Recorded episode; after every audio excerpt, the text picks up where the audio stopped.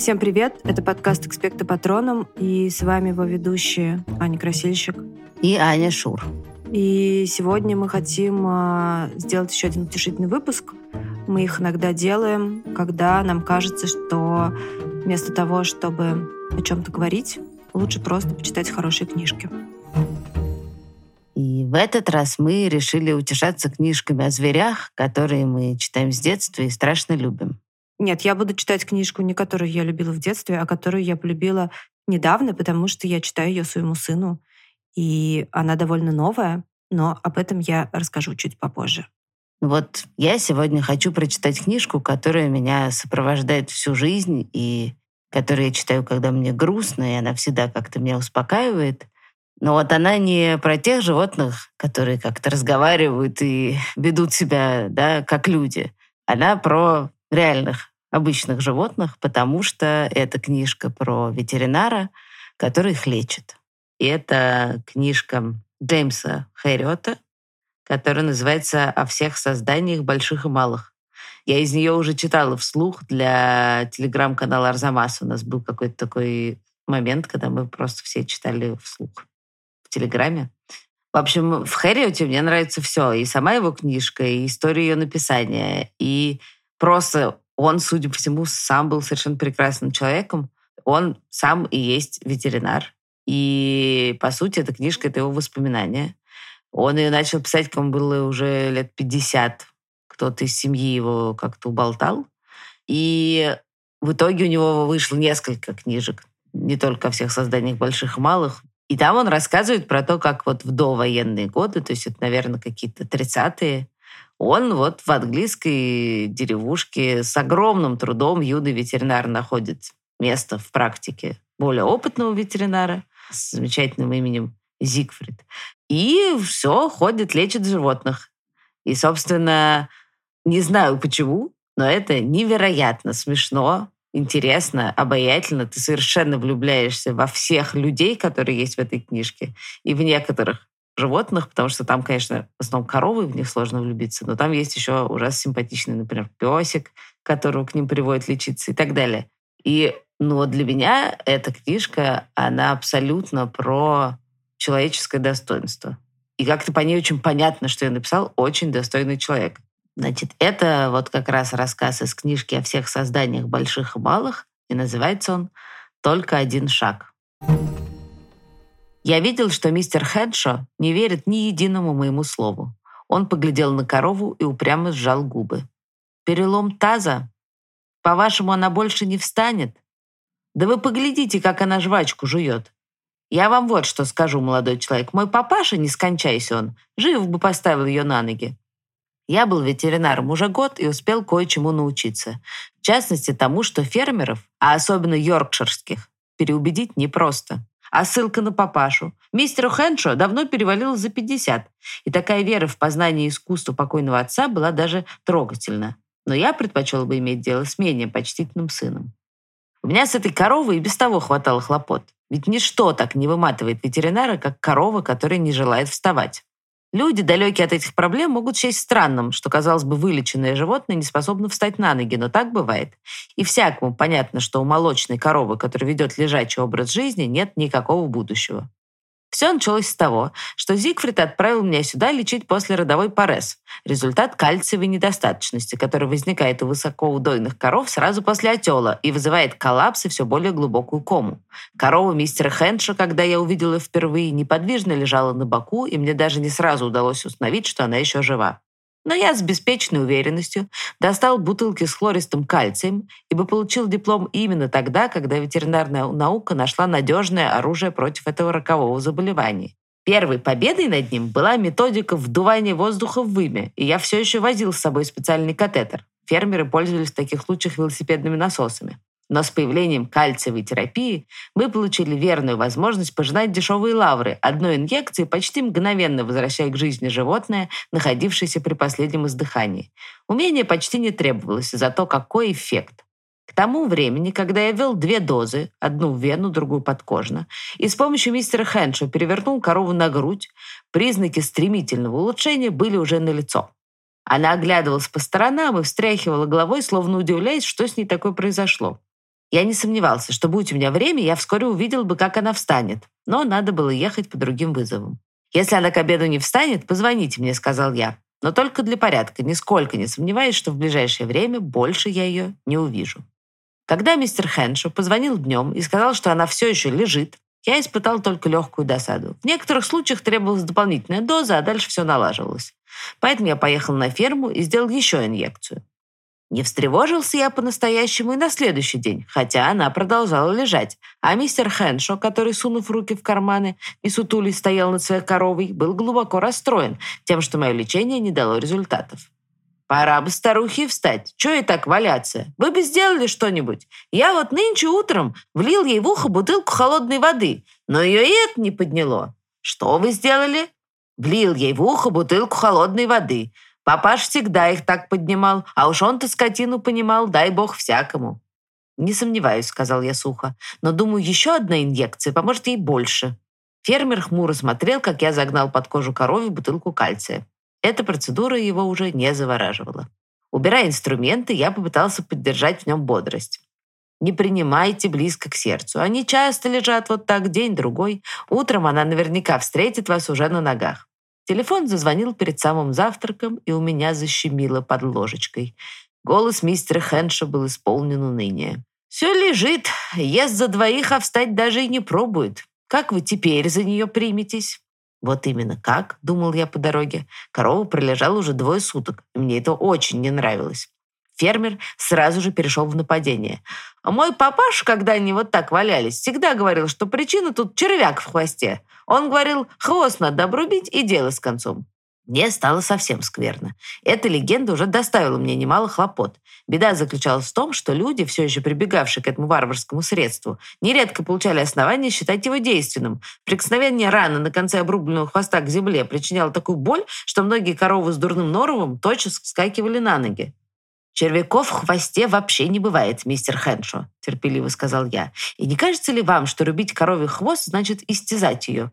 Я слышал, что на прошлой неделе Общество защиты животных от жестокого обращения привлекло к суду одного человека, который это сделал».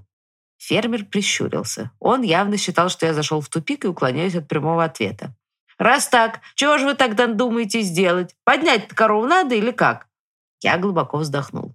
Ну, я не сомневаюсь, что от Пареза она совершенно оправилась. Она хорошо ест и выглядит прекрасно.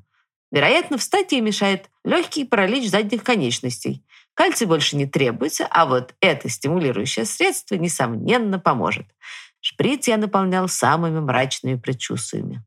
Толку от этого стимулирующего средства не могло быть никакого. Но нельзя же просто стоять сложа руки. Утопающий хватается за соломинку.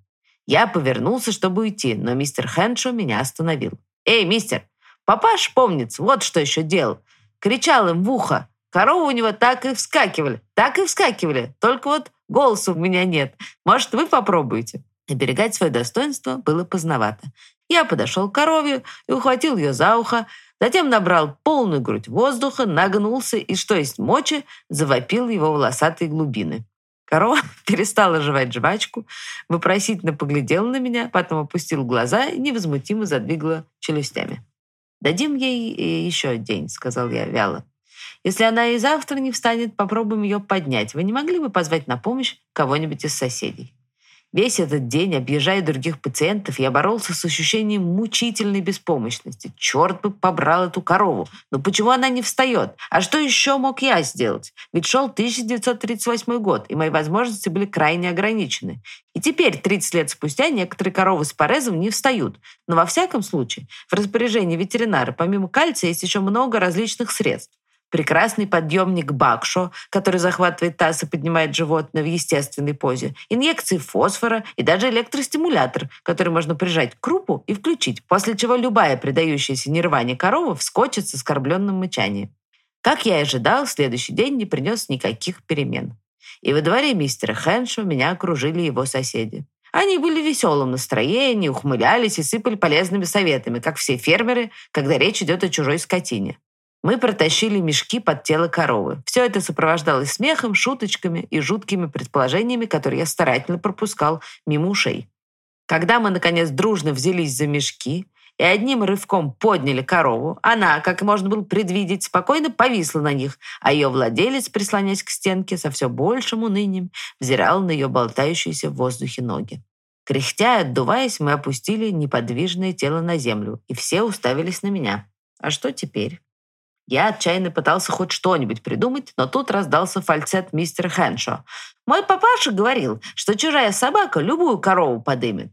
Среди собравшихся фермеров послышался одобрительный гул, и все наперебой начали предлагать своих собак. Я пытался сказать, что одной хватит за глаза, но мой авторитет был сильно подорван, а каждому не терпелось продемонстрировать коровоподъемный потенциал своего пса. Двор мгновенно опустел, и даже мистер Смедли, деревенский лавочник, бешено помчался на велосипеде за своим бордер-терьером. Казалось, не прошло и минуты, как вдруг уже кишмя кишели рычащие и тявкающие собаки. Но корова проявила к ним полнейшее равнодушие и только слегка наклоняла рога навстречу тем, кто рисковал подойти к ней поближе. Кульминация наступила, когда собственный пес мистера Хэншо вернулся с луга, где помогал собрать овец. Он был небольшим, тощим, крепким и отличался раздражительностью в сочетании с молниеносной реакцией. Вздыбив шерсть, он на напряженных ногах вошел в коровник, с изумлением поглядел на стаю вторгшихся в его владение чужаков и с безмолвной злобой ринулся в бой. Несколько секунд спустя закипела такая собачья драка, каких мне еще не доводилось видеть. Я попятился, глядя на происходящее с крепнущим убеждением, что я тут лишний. Окрики фермеров тонули в рычании, визге и лае. Какой-то неустрашимый смельчак ринулся в свалку, а когда он вновь возник, в его резиновый сапог мертвой хваткой вцепился маленький терьер. Мистер Рейнольдс из Кловерхилла растирал хвост коровы между двумя короткими палками и восклицал «Теля! Теля!» И пока я беспомощно смотрел на него, совершенно незнакомый человек дернул меня за рукав и зашептал, «А вы давали ей каждые два часа по чайной ложке мыльного порошка кислом пиве. У меня было такое ощущение, точно все силы черной магии вырвались на волю, и моих скудных научных ресурсов слишком мало, чтобы преградить им путь. Не представляю, как удалось мне в этом бедламе услышать поскрипывание. Возможно, я почти вплотную наклонился к мистеру Рейнольдсу, убеждая его не тереть хвост. Но корова слегка повернулась, и я четко расслышал поскрипывание где-то в области таза. Мне не сразу удалось привлечь к себе внимание. По-видимому, про меня попросту забыли. Но в конце концов собак разняли, с помощью бесчисленных обрывков шпагата привязали на безопасном расстоянии друг от друга, все перестали кричать, мистера Рейнольдса оторвали от хвоста, и трибуна оказалась в моем распоряжении. Я обратился к мистеру Хэншу. «Будьте так добры. Принесите мне ведро горячей воды, мыло и полотенце». Он удалился, ворча себе под нос, словно ничего не ожидал от этой новой попытки. Мои акции явно упали до нуля. Я снял пиджак, намылил руку и начал вводить кисть в прямую кишку коровы, пока не нащупал лонную кость. Ухватив ее сквозь стенку кишки, я оглянулся на зрителей. Двое. Возьмитесь, пожалуйста, каждый за верхнюю часть ноги и слегка покачивайте корову из стороны в сторону. Вот, вот он, опять и опять. Легкий скрип, почти скрежет, а кость под моими пальцами словно бы ни с чем не скреплена. Я встал и вымыл руку. Теперь я знаю, почему ваша корова не встает. У нее перелом таза. Возможно, это произошло в первую ночь, когда у нее начинался парез, и она плохо держалась на ногах. Вероятно, повреждены и нервы. Боюсь, положение безнадежно. Я испытал большое облегчение, что могу, наконец, сказать что-то конкретное, пусть даже и самое плохое. «Это как так безнадежно?» Мистер Хэншо уставился на меня. «Мне очень жаль», — ответил я. «Но сделать ничего нельзя. Вам останется только отправить ее к мяснику. Задние ноги у нее отнялись, она уже никогда не встанет. Вот тут-то мистер Хэншо окончательно вышел из себя и разразился длинной речью. Нет, он не осыпал меня ругательствами и даже не был груб, а только беспощадно указывал на мои недостатки, промахи, недосмотры, перемежая перечень сетованиями на то, что его папаша больше нет в живых. Уж он-то быстро привел бы все в порядок. Фермеры, сомкнувшись кольцом вокруг нас, упивались каждым его словом. В конце концов, я уехал. Сделать я ничего не мог, а мистер Хэншо вынужден будет согласиться со мной. Время покажет, что я прав. Утром я вспомнил про эту корову, едва раскрыв глаза. Эпизод бесспорно был печальным, но меня успокаивало сознание, что всем сомнениям пришел конец. Я знаю, что произошло. Я знаю, что случай безнадежный, а потому можно не терзаться. Звонок мистера Хэнша меня удивил. Чтобы убедиться в своей неправоте, ему, я полагал, должно было понадобиться 2-3 дня. «Это мистер Хэрриот! Доброе утро, доброе утро! Я только хотела вам сказать, что корова-то моя приотлично встала!» Я вцепился в трубку обеими руками. «Что? Что вы сказали?» «Я сказал, что корова встала. Прихожу нынче в коровник, а она там разгуливает себе, как ни в чем не бывало».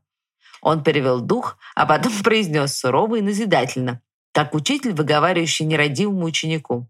«А вы стояли рядом с ней и прямо мне в глаза сказали, что она больше не встанет. Но, но ведь... А вы спрашиваете, как я ее поднял? Да просто вспомнил еще один папашин способ.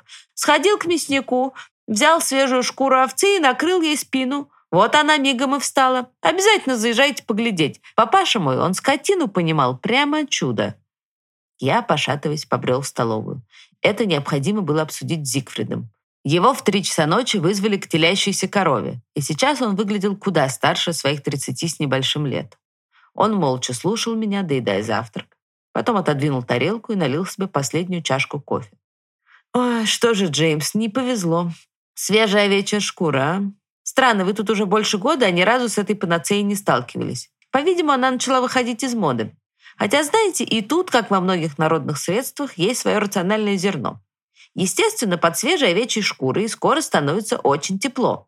То есть она действует как большая припарка и так допекает корову, что если она валялась просто по подлости характера, то вскакивает почесать спину. Но как же сломанный таз, черт подери, говорю вам, он скрипел, и кость прямо-таки болталась.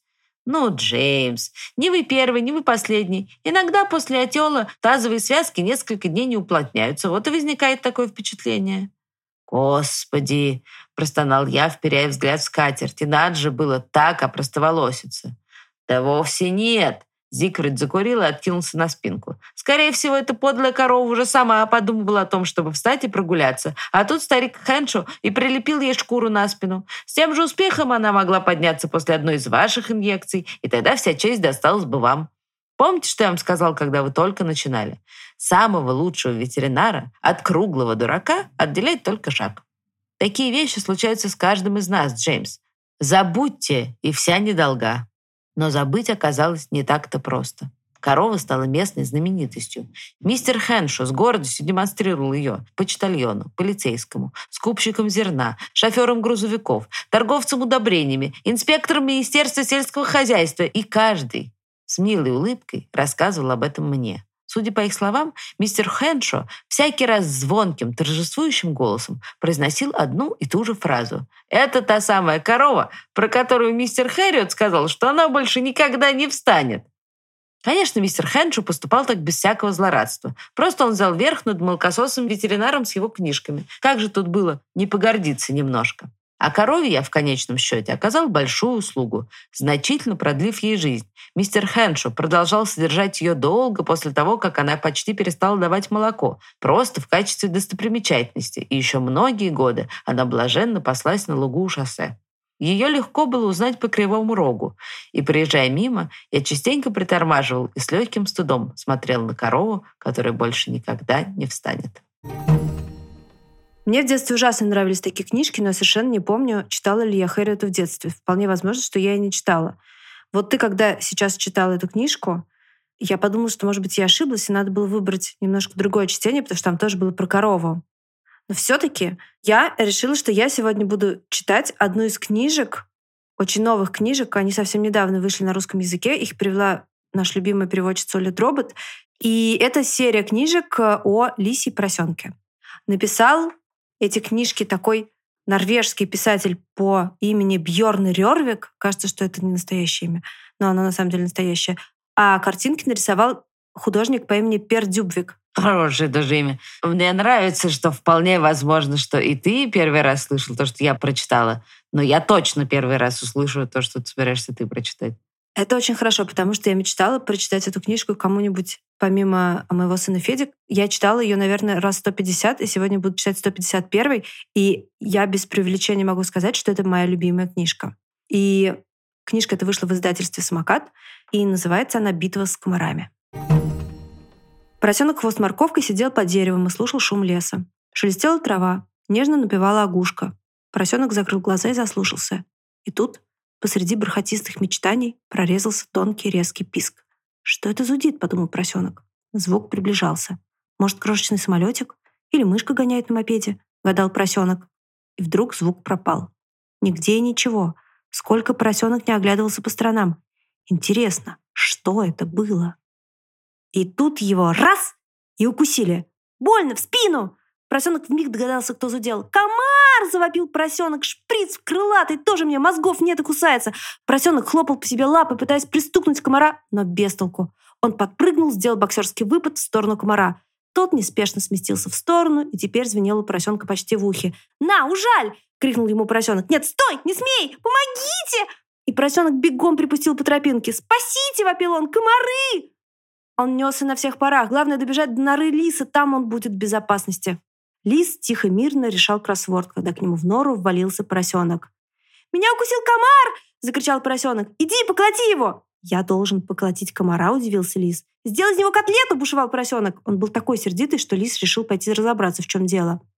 Лис вышел наружу, постоял, огляделся. Комара нигде не было видно. В норе верещал поросенок. «Помогите!» — кричал он. «У меня слишком короткие лапы!»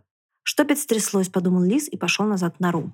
Оказывается, у поросенка чесался укус. Комар укусил его точно посередине спины, и поросенок не мог туда дотянуться. «Ой, не могу, не могу, чешется!» – причитал он. Лис взялся чесать ему спину. «Попробуй думать о другом», – предложил Лис. «Давай вместе кроссворд разгадывать. Страшный зверь, восемь букв. Комар?» «Нет, не комар», – покачал головой Лис. В слове должны быть буквы А, Л, И, С. «Так это же лиса. Ну и легкотня. У тебя что ли кроссворд для ясельной группы?» Но в лисе оказалось всего четыре буквы, а надо было восемь. Пришлось написать «лиса, лиса». Но они чувствовали, что не отгадали. Тогда комар Лис предложил поросенок. «Слушай, не думай о комаре, он здесь ни при чем. Не могу, мне думать столько о комаре», мрачно сказал поросенок. Чтобы отвлечь поросенка, Лис достал ему из-под стола журнал под названием «Удивительные факты о животных». «А ты знаешь, что есть животные, которые комары никогда не кусают?» – спросил Лис. Нет, поросенок ничего об этом не знал. «Это какое животное?» – спросил он. «Слон», – ответил Лис и показал картинку в журнале. «А знаешь почему? Комары боятся слоновьих пуков». «Пуков?» – переспросил поросенок. «Представь себе, слон пукает так вонюче, что комары падают в обморок». И лис показал другую картинку. «Видишь, слоны всегда идут друг за другом. Это чтобы комары их не кусали», — пояснил лис. Первый кричит «Внимание! Газуем!» Все хором пукают, и вонючее облако прячет комаров, идущего следом. Да чего хитро все у слонов устроено. С уважением подумал поросенок и спросил, «А купить слоновьи пуки можно?» «Только в Африке», — ответил лис. «Их там в аптеках продают, но они ужасно дорого стоят. Тысячу крон за маленький пузырек». Поросенок тяжело вздохнул. «А больше ничего от комаров не помогает?» — спросил он. «Есть, конечно, химический спрей от комаров», — объяснил лис. «Поделки под слоновьи пуки. Их продают в магазинах и аптеках. Ну что тебе сказать о них? Ерунда». Оказывается, лис однажды купил такой спрей. Он ничуть не помогал, и лис со злости швырнул всю банку в комара, но не попал.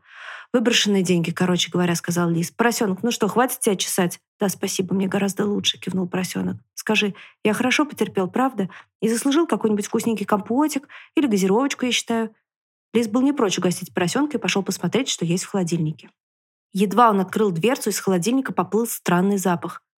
«Чем это воняет?» — спросил поросенок. «Тут сыр с плесенью», — объяснил лис. «Выдержанный ваньер. Не хочешь кусочек? С напитками у меня что-то не очень». И лис достал ваньер. От старости сыр позеленел, покрылся серым пушком и лежал на краю дощечки, как будто намылился сбежать. «Фу! Он пахнет хуже слоновых пуков!» — скривился поросенок. «Неужели кто-то такое ест?» «Не знаю, не знаю», — бормотал себе лис под нос. «А что это такое? Молоко, не молоко?» И он извлек из недр холодильника давно пожелтевший пакет. «Молоко тоже как-то загадочно пахнет», — задумчиво сказал лис. «Что-то у тебя в холодильнике все пахнет загадочно», — заметил поросенок. «Идея!» — вдруг оживился лис. «А давай сделаем свой спрей от комаров из всего загадочного, что найдем в моем холодильнике».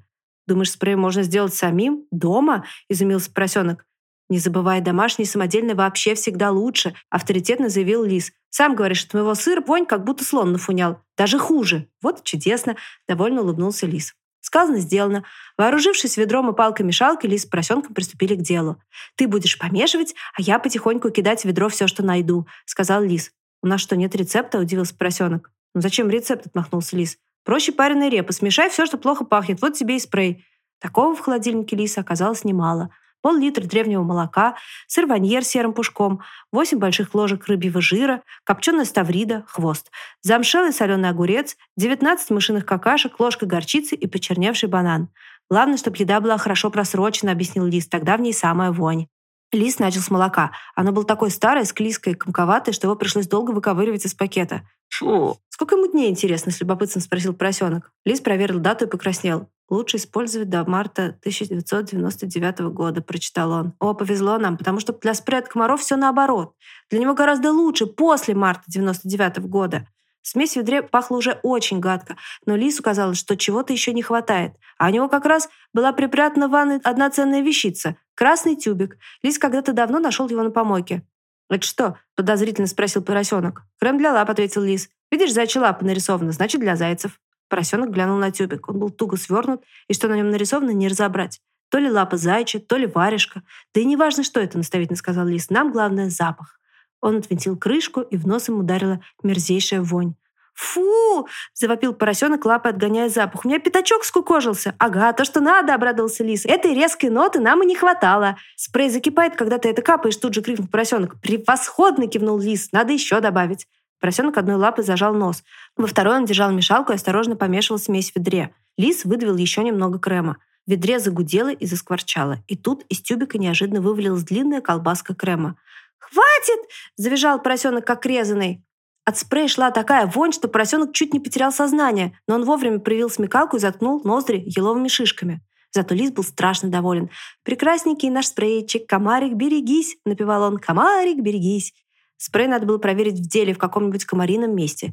Поэтому лис с поросенком подхватили ведро и потащили к реке. Здесь в зарослях вечно было сыро, и поэтому роились тучи голодных комаров. «Садись на пенек», — велел лис поросенку, — «я тебя намажу». Поросенок с опаской присел на пенек. Лис зачерпнул полную лапу спрея и стал размазывать его по поросенку. «А разве спрей не надо прыскать?» – спросил поросенок. «Этот нет», – ответил лис. «Он экстра качество, ему мажет густо, жирным слоем».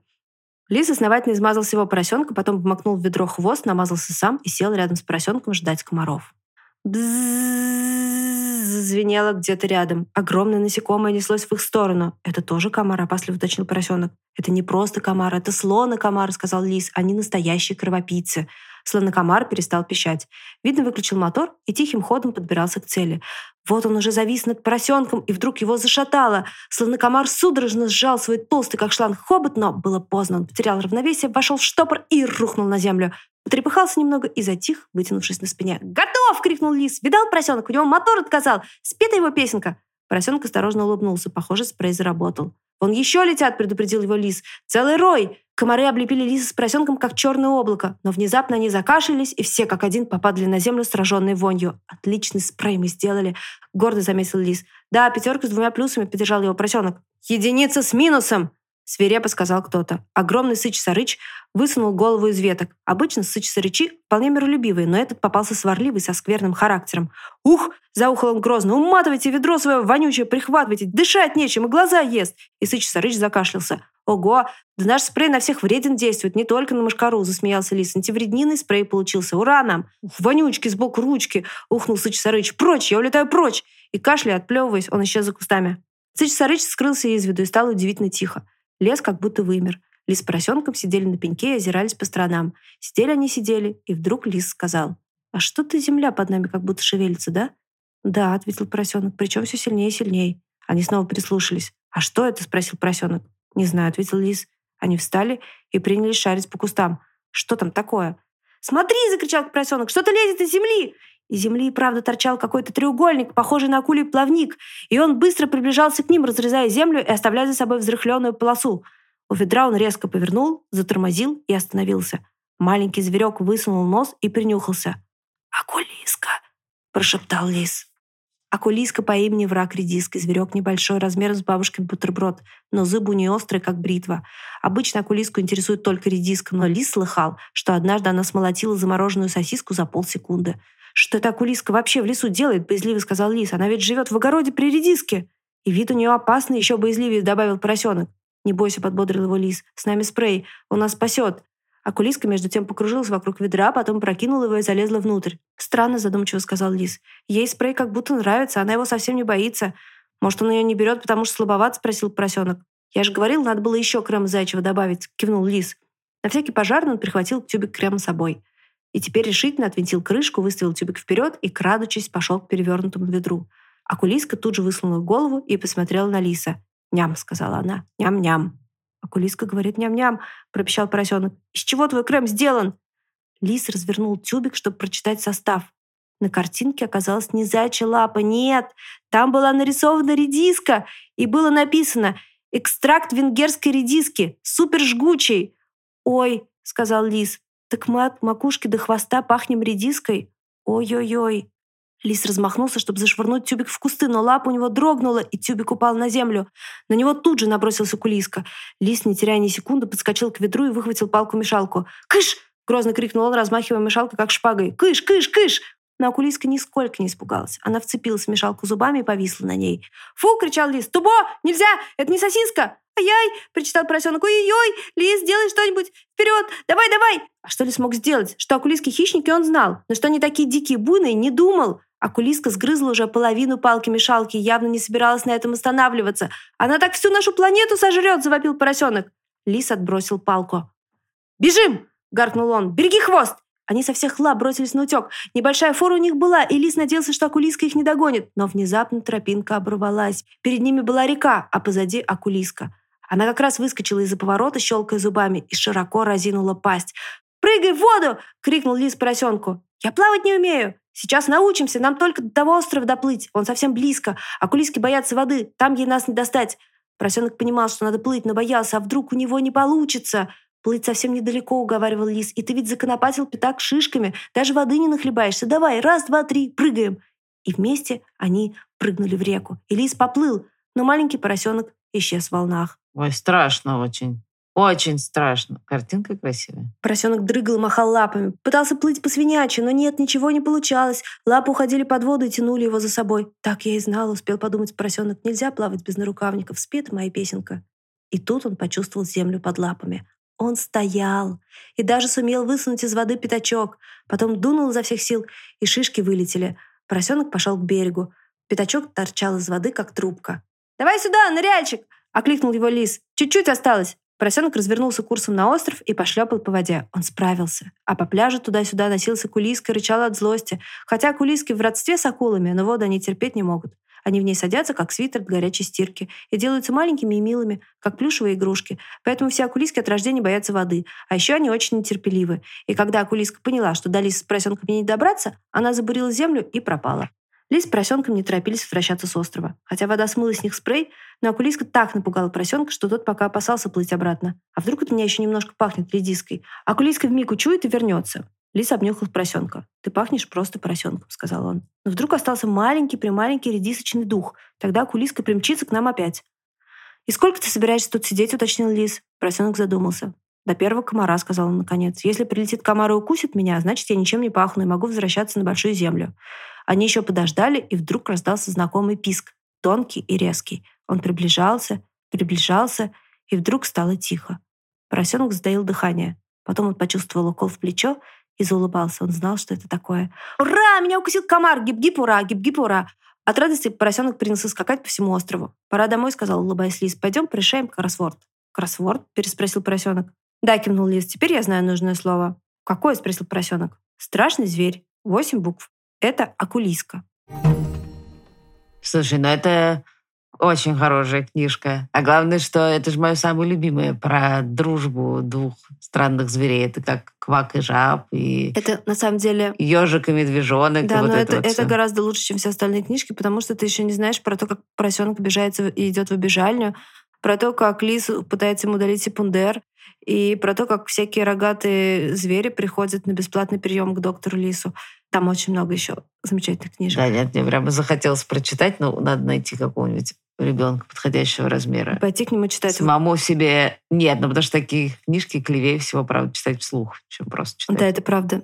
Ну хорошо, по-моему, это было довольно утешительно. Мне вообще кажется, что чем смешнее книжка, тем она более утешительная. Пожалуй. На этом мы тогда будем прощаться. Следующий выпуск будет обыкновенный. И нам самим ужасно интересно, что из него получится. Мы благодарим нашего нового звукорежиссера Алису Сливинскую. И, кстати, пользуясь случаем, еще раз благодарим нашего предыдущего звукорежиссера Пашу Цурикова, который был с нами все эти сезоны, но, надеемся, ему было с нами весело. А также редактора Иру Калитеевскую, расшифровщика Кирилла Гликмана, фактчекера Александру Бабицкую и композитора Михаила Соробьянова, который написал нам наш любимый джингл. Напоминаю, что мы выходим каждые две недели. Сначала для подписчиков радио Арзамас и приложения Гусь-Гусь, а потом уже на всех остальных платформах бесплатно. Всем пока! Пока!